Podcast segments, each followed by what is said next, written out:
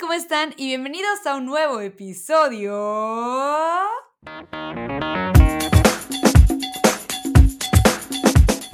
Amigos, bienvenidos sean a un nuevo episodio aquí en el podcast de Soy Elisa. Oigan, un mes después finalmente les traigo un capítulo nuevo.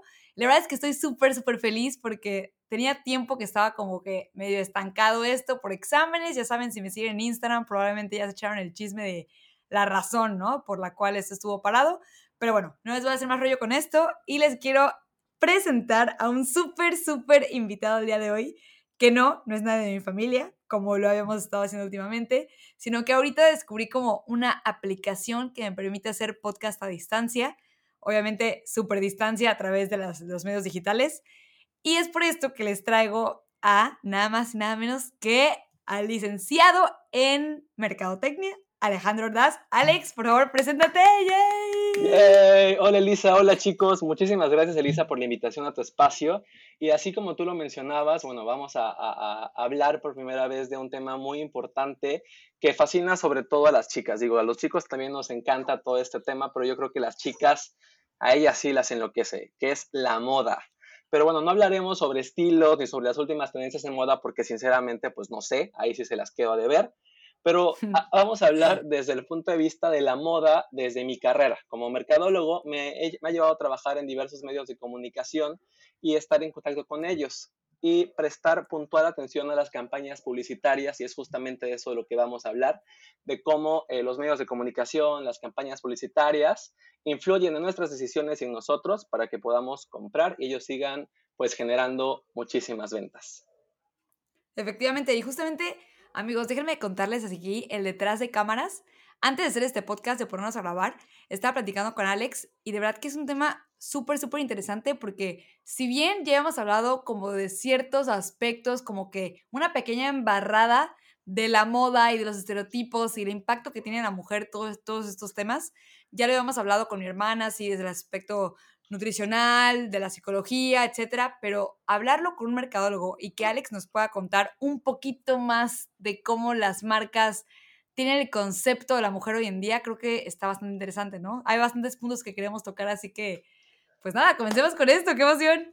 Así es, vamos a comenzar. Sí, hay bastantes puntos que tenemos que tocar y son puntos bien interesantes, Elisa. Pero bueno, me gustaría empezar eh, definiendo qué es moda. Para ti, ¿qué es moda, Elisa?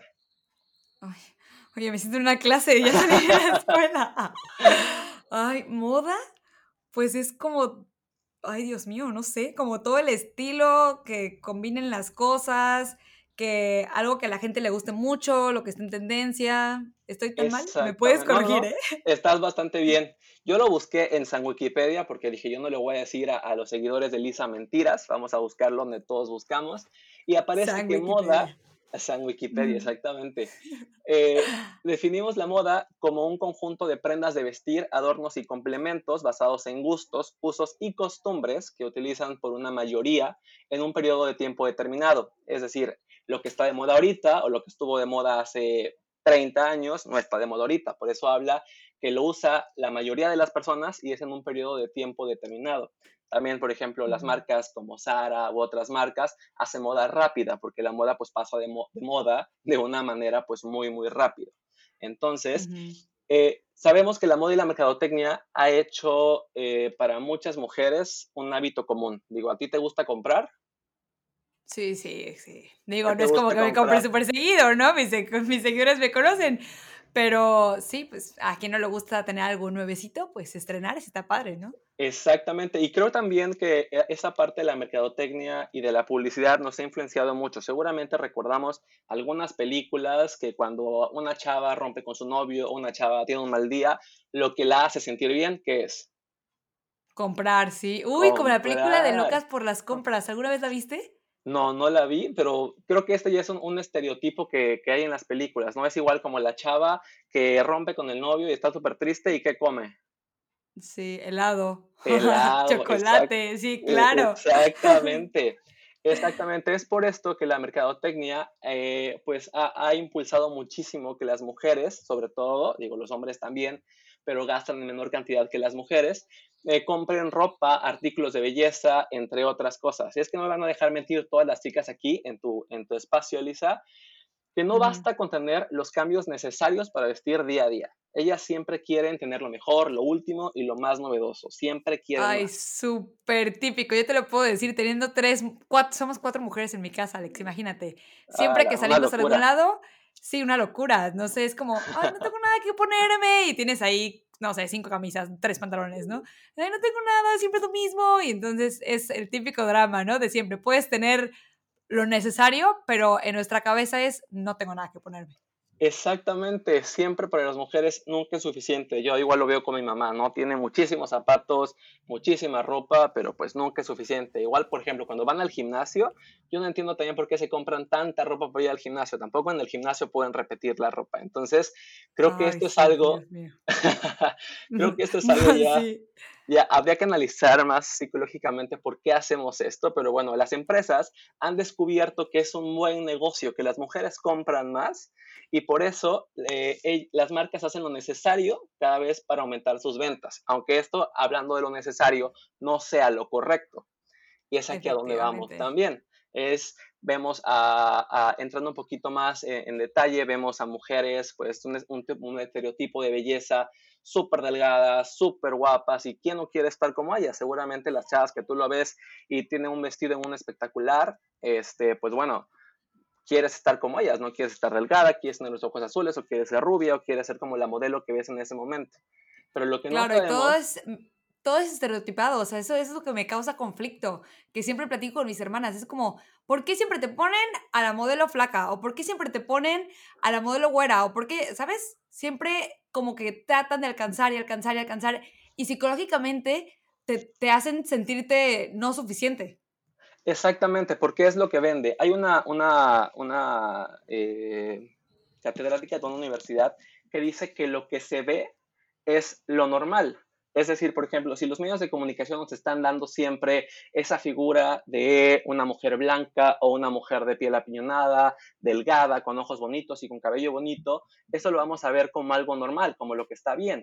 Pero ¿qué pasa cuando nos ponen a una mujer afroamericana o una mujer negra o una mujer un poquito más llenita? Hasta decimos, ay, ¿qué pasó, no? Es, por ejemplo, ¿qué, ¿qué, pasó con todo el revuelo que hubo que según la sirenita iba a ser negra? No estamos acostumbrados a verlo. Entonces, lo que nos están vendiendo las marcas desde siempre es que para ser una mujer bella tienes que ser así. Obviamente, depende de las culturas, le va cambiando. Por ejemplo, en Nepal. El estereotipo de belleza. Exactamente. Había mujeres que se ponían aros en el cuello y eso les hacía que estaban bien. En algunas culturas, o hace mucho tiempo, eh, ser gordo o ser gordita era sinónimo, era sinónimo de salud, de felicidad y era pues algo bien visto, ¿no? Las modas y los estereotipos también va cambiando, pero lo que se ve es lo que es lo normal.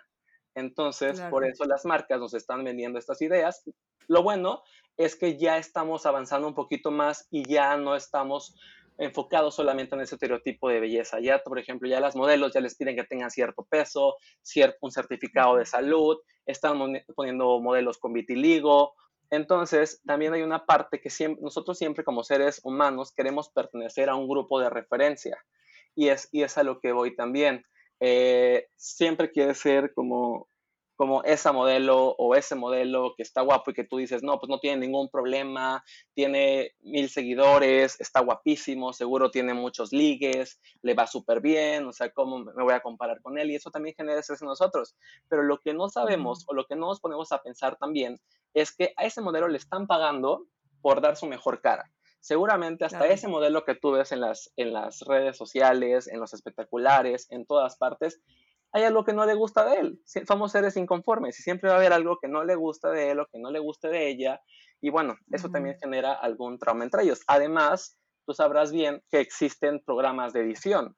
Que si tú ah, eres. claro. Exactamente. Que si tú eres de una manera, por ejemplo, si yo soy morenito, chaparrito y gordito, yo puedo volverme con un programa de edición más delgado, blanco, de, ojo, de cabello rubio y ojos azules. Entonces, sí, no, impactante, impactante. Todo es distorsión. Y lo que más me impacta es cómo las marcas son conscientes de ella y por el hecho de vender lo siguen haciendo, sabiendo el trauma que genera la gente. Exactamente, porque las marcas no venden el producto en sí, las marcas venden sensaciones. Hay una frase muy cierta que dice, eh, la gente puede olvidar lo que le dijiste, o, pero nunca olvidará, no sé cómo va la frase correcta. ¿Cómo te eh, sentiste, no? ¿Cómo le hiciste sentir? ¿Cómo le hiciste sentir? Y eso es lo que quieren las marcas, hacerte sentir que tú puedes llegar a ser como esa modelo o como ese modelo si compras esos lentes o ese vestido. Las marcas te venden esta parte de querer llegar a ser como ellos, un estatus. Es lo que pasa con una marca de refrescos, la más grande, Coca-Cola, por ejemplo. ¿Qué es lo que hace Coca-Cola? ¿Qué es lo que vende Coca-Cola, para empezar, si nos hemos puesto a pensar un poquito, Elisa? Felicidad, destapa la felicidad, ¿no? Exactamente, destapa la felicidad, nos vende, no te va a decir, compra Coca-Cola y vas a tener 150 eh, o 300 gramos de azúcar y van a ir directo a tu salud, porque claramente no la compraríamos. Compramos Coca-Cola porque nos vende la felicidad de estar en familia, de estar reunidos, de estar contentos. Siempre. Sí, no, sus comerciales son excelentes. Sus comerciales son excelentes. Exactamente, y eso es lo que nos venden las marcas. Aunque sabemos que es un producto que hace daño, lo compramos porque nos genera algo, nos hace sentir bien de alguna u otra manera y las marcas jamás van a dejar de ganar. Es por eso que ahí nosotros, como consumidores, tenemos que ser conscientes que lo que vemos en las redes sociales o lo que vemos en los espectaculares no siempre es la realidad. Hay una página de Instagram que se llama Instagram versus Reality, que muestran fotografías de famosos o de otras personas que eh, cómo se ven ya editadas y demás y cómo, cómo es la foto en la vida real. Y tú dices, hay muchísima diferencia. Entonces estamos Oye, está buenísimo eso, ¿eh? Sí, estamos acostumbrados a ver siempre a gente con filtros, a ver siempre a gente perfecta, porque nunca vas a postear algo triste o algo mal en tu red social. Por ejemplo, supongamos, yo quiero subir una foto. No voy a subir una foto donde esté subiendo, donde esté sacando la panza, ¿no? Voy a subir una foto donde posiblemente tenga una buena pose, o si tengo pancita que no se me vea la panza, o me pongo de ladito, porque en redes sociales siempre, y tú lo debes de saber, siempre mostramos la mejor versión de nosotros mismos, porque también nos vendemos. Si tenemos una buena imagen, tenemos más likes. Si tenemos más likes, nuestra seguridad aumenta. Y eso es un tema bien complicado también, que estamos dejando la seguridad y nuestra autoestima basado en likes y en comentarios y en compartidas. Efectivamente. Uy, no, y eso te lo puedo decir, que lo tengo súper presente todos los días, lo puedo ver. Pero no nada más porque yo esté inmersa en el medio, no porque yo esté metida en el medio. Todo el tiempo está como esta burbuja, estamos creciendo en un ambiente en el que no vale si no tienes cierta cantidad de likes, ¿no? O en el que no vale si tu foto no fue tantas veces compartida, o ese tipo de cosas que es producto de la tendencia de la que estamos viviendo, ¿no? De la mentalidad que nos está abarcando. Exactamente, y es justamente lo que quiero hablar contigo y con tu público más adelante, del no vales si no haces esto. Y es muy triste que esté pasando esto porque nosotros valemos no solamente por la ropa que traigamos o por los seguidores que tengamos, sino por lo que le aportamos al mundo y a nosotros mismos. Entonces, exactamente como eso está pasando, como eso es tendencia, todo el mundo quiere tener muchísimos seguidores y admiramos a la gente que tiene muchísimos seguidores, que les contestan porque creemos que ellos tienen una vida perfecta, que, bueno, tú tienes muchísimos seguidores, Elise, entonces tú sabrás, la gente que te conoce sabe que eres un ser humano como cualquier otro, ¿no? Que también tienes una vida que posiblemente a veces estés triste, a veces estés feliz y que no tener muchísimos seguidores implica toda la felicidad para ti hay otras cosas y eso es lo que la gente luego no ve, que cree que la vida de las personas o que los modelos o lo que vemos en televisión o lo que vemos en los espectaculares es lo que es y es perfecto. Además, siempre nos están inculcando esta parte del body shaming, de tener como culpa con nuestro cuerpo, porque yo creo que nunca antes, como te comentaba hace rato, el cuerpo humano ha estado tan expuesto y más el cuerpo de la mujer. Ha estado tan expuesto siempre, digo antes posiblemente mostrar el cuerpo de la mujer no estaba tan bien visto, pero ahora tú estás como te comentaba hace ratito, ¿no? ¿Qué tal si está Elisa, por ejemplo, comiéndose un brownie, eh, viendo la televisión, unas palomitas viendo la televisión, y sale el cuerpo de una mujer súper espectacular, curvilínea y todo, desnudo en Netflix, por ejemplo, ¿no? no, pues tú te sientes así, no, no. yo estoy techada comiendo un brownie, claro que te vas a sentir mal, ¿no? Dices, ¿qué estoy haciendo yo? Exactamente, incluso hasta cuando estamos relajados, nos están diciendo, tú tienes que tener este tipo de belleza o tienes que ser como esta persona para que valgas, para que la gente te toma en serio. Tenemos que saber que esto es producto de la mercadotecnia, de la publicidad, que lo hacen por vender, porque claramente si ponen a, algo que no venda, pues no les va a funcionar. Y lo que quieren las marcas es dinero, vender, ser el número uno de ventas. No les interesa tanto la felicidad de las personas como, aunque te digan que sí, aunque, aunque no les interesa tanto como sus números, ¿no? Vamos a hablar primero de, un estudio que hizo Mercado Libre, lo que te estaba comentando también, y de ahí, si quieres, pasamos al tema de lo de las mujeres y las marcas. Fíjate que eh, Mercado Libre hizo un estudio donde dice que las mujeres mexicanas son las que más compran, seguida de las mujeres argentinas y brasileñas. ¿Y de qué crees que sea el mayor porcentaje de compras de estas mujeres? ¿De qué? El 79% de las compras que hacen estas mujeres son de productos de moda, como zapatos, ropa, bolsos y accesorios.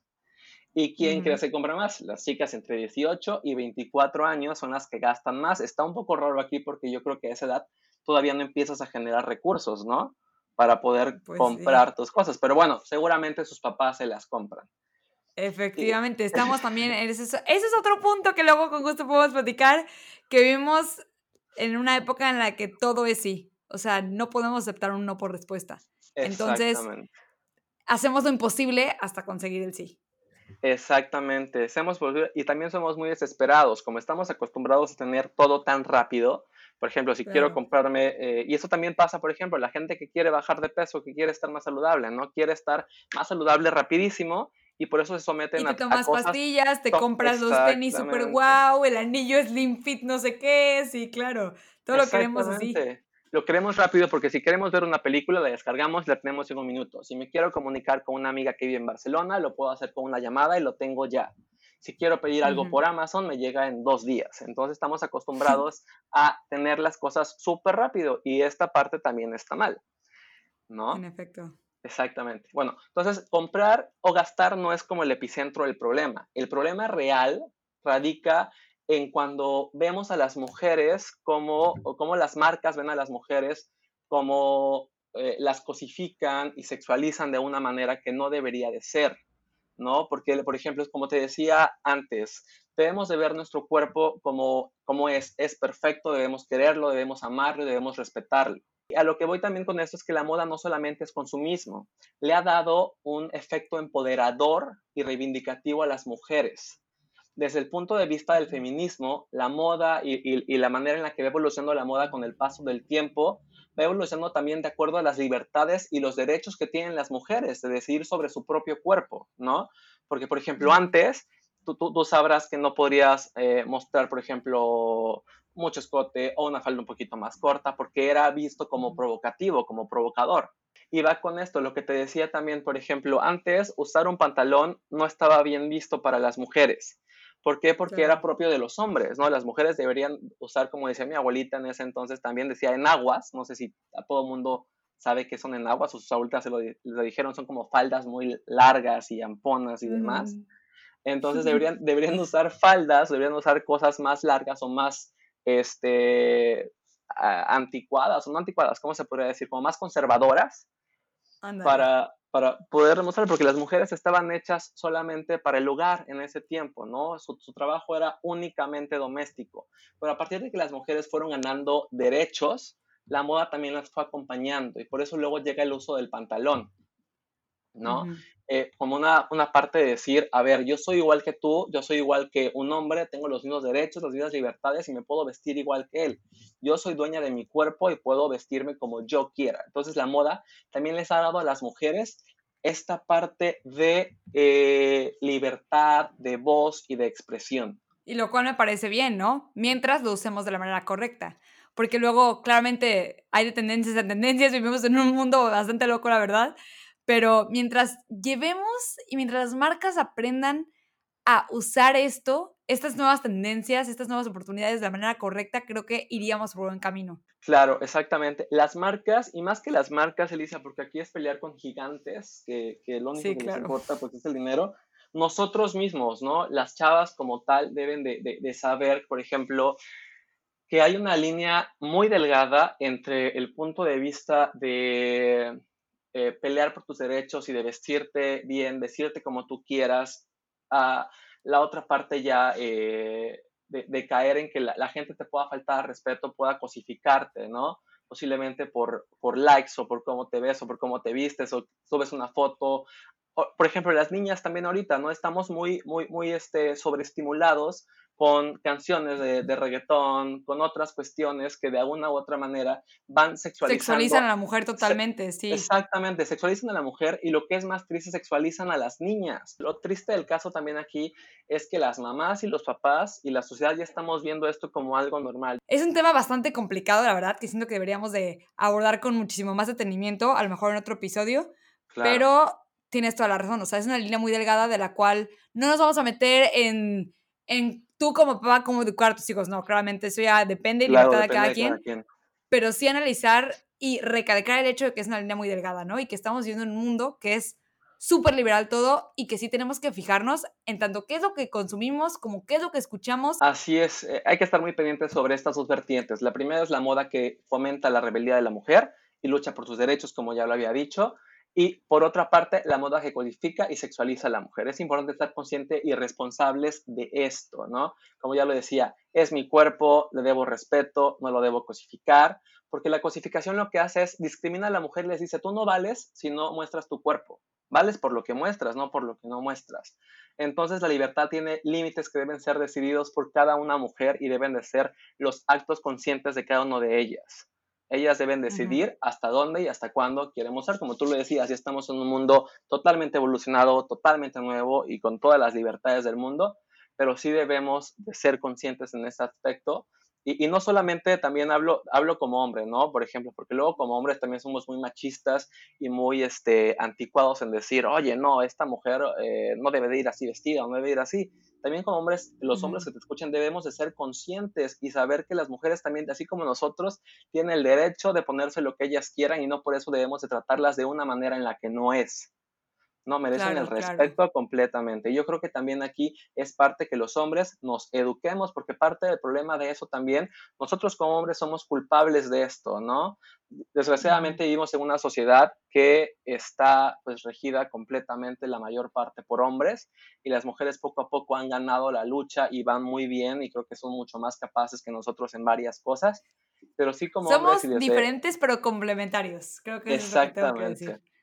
Pero sí, claro, como tú dices, los hombres también, por su parte, tienen que educarse. Hombres y mujeres, nos tenemos que educar en todo ese aspecto, yo pienso. Sí, sí, porque también hay mujeres que, exactamente, porque luego hasta las, como dice el dicho, ¿no? Luego hay mujeres que también son enemigas de las mismas mujeres. Claro, como dices, yo pienso que todo se resume en usar la libertad que tenemos, que gracias a Dios tenemos, o sea, que en este tiempo, que este tiempo nos permite vivir como mujeres, de vestirnos como queramos y de tener ese, todo ese tipo de libertades, pero usarlo con responsabilidad pensar más allá qué quiero transmitir, ¿no? Que eso también viene como con un tema de imagen y todo eso, pero sí pensar qué quiero transmitir, qué estoy dando a entender, ¿no? Puedes sí usar lo que quieras, pero pensar un poquito más allá, tener un poco más de trasfondo. Exactamente, exactamente, eso es prácticamente. Pero sí debemos de entender, perdón, que todo lo que vemos en redes sociales, en medios de comunicación, en revistas o demás, no es muy apegado a lo que es la realidad. Entonces, ese es un llamado, por ejemplo, a todas las chicas. Eso es un llamado igual a todas las chicas y a los chicos que se sienten posiblemente mal con su cuerpo o tienen eh, con esta parte de los medios de comunicación eh, que ven y que les da ansiedad ver a esos cuerpos perfectos, esos modelos viéndose súper bien. No, nada de esto es cierto, chicos. Todo esto tiene muchísima edición detrás. Con programas de edición te puedes puedes volver a nacer, ¿no? O sea, puedes cambiarte el cabello, los ojos, ponerte flaca, delgada, gorda, como tú quieras. Sí, no, pero puedes ser toda una nueva persona, totalmente, ¿no? Exactamente, puedes ser una nueva persona. Y otra parte también muy importante decir que tú eres por lo que le proyectes al mundo, por lo que tú das, por las cosas que ayudes, por las personas con por las que, que eres, efectivamente. Exactamente, por lo que eres y no por lo que muestres. Un, un, un, número de seguidores, un número de likes, un número de comentarios no va a definir la persona que tú eres. Estoy totalmente de acuerdo. Y eso es, es un tema que siempre mencionamos, que siempre platicamos en todos los episodios. Valemos por lo que somos, no por cómo nos vemos, no por lo que tenemos, no por si tienes la casa más grande, si tienes la casa más chica, si tienes tal coche, si no tienes tal coche. No, amigos, no, no, no, no, no. Esto es importantísimo por lo que eres, por la calidad de persona que eres, por también quienes te, quienes te rodean, ¿no? Todo al final de cuentas también es el círculo, ¿no? Que te ayuda a crecer. Es, ahí viene el dicho de lo de las manzanas, ¿no? No dejes que te pudran, ¿no? Tu círculo social, sino que te ayuden a crecer. Tus relaciones que te, que te ayuden, sí, a ser mejor persona. Exactamente, a ser mejor persona, exactamente. Y, y, sí ser muy conscientes de que no debemos creernos todo lo que vemos en los medios de comunicación, en redes sociales y en demás. Y debemos de ser conscientes y trabajar día a día con nosotros mismos, ¿no? En saber qué es lo que queremos, en gustarnos. Y pues nada, siempre estar alertas de que hay cosas que sí podemos cambiar y otras con las que debemos aprender a convivir también. Efectivamente. Ay, pues Alex, muchísimas gracias. Creo que este podcast estuvo largo, pero estuvo bastante interesante. Creo que tocamos puntos muy, muy importantes. Ay, sí, no importa. Entonces, pues nada, agradecerte de antemano por estar aquí, por haber decidido aceptar la invitación de estar aquí en el podcast. Estamos muy felices de tenerte. Y pues nada, algo que les quieras decir, ¿dónde te podemos encontrar? Muchísimas gracias a ti, Elisa, por la invitación nuevamente. Eh, si me quieren seguir, estoy en Instagram como arroba alexordace. Hay cualquier pregunta que tengan o a través de Elisa también. Si quieren pues más información, algún eh, tipo de ayuda o asesoría, con mucho gusto se las puedo dar. Perfecto. Pues nada, muchísimas gracias amigos por escucharnos una vez más en este episodio, en este podcast. Y nos vemos muy pronto. Bye.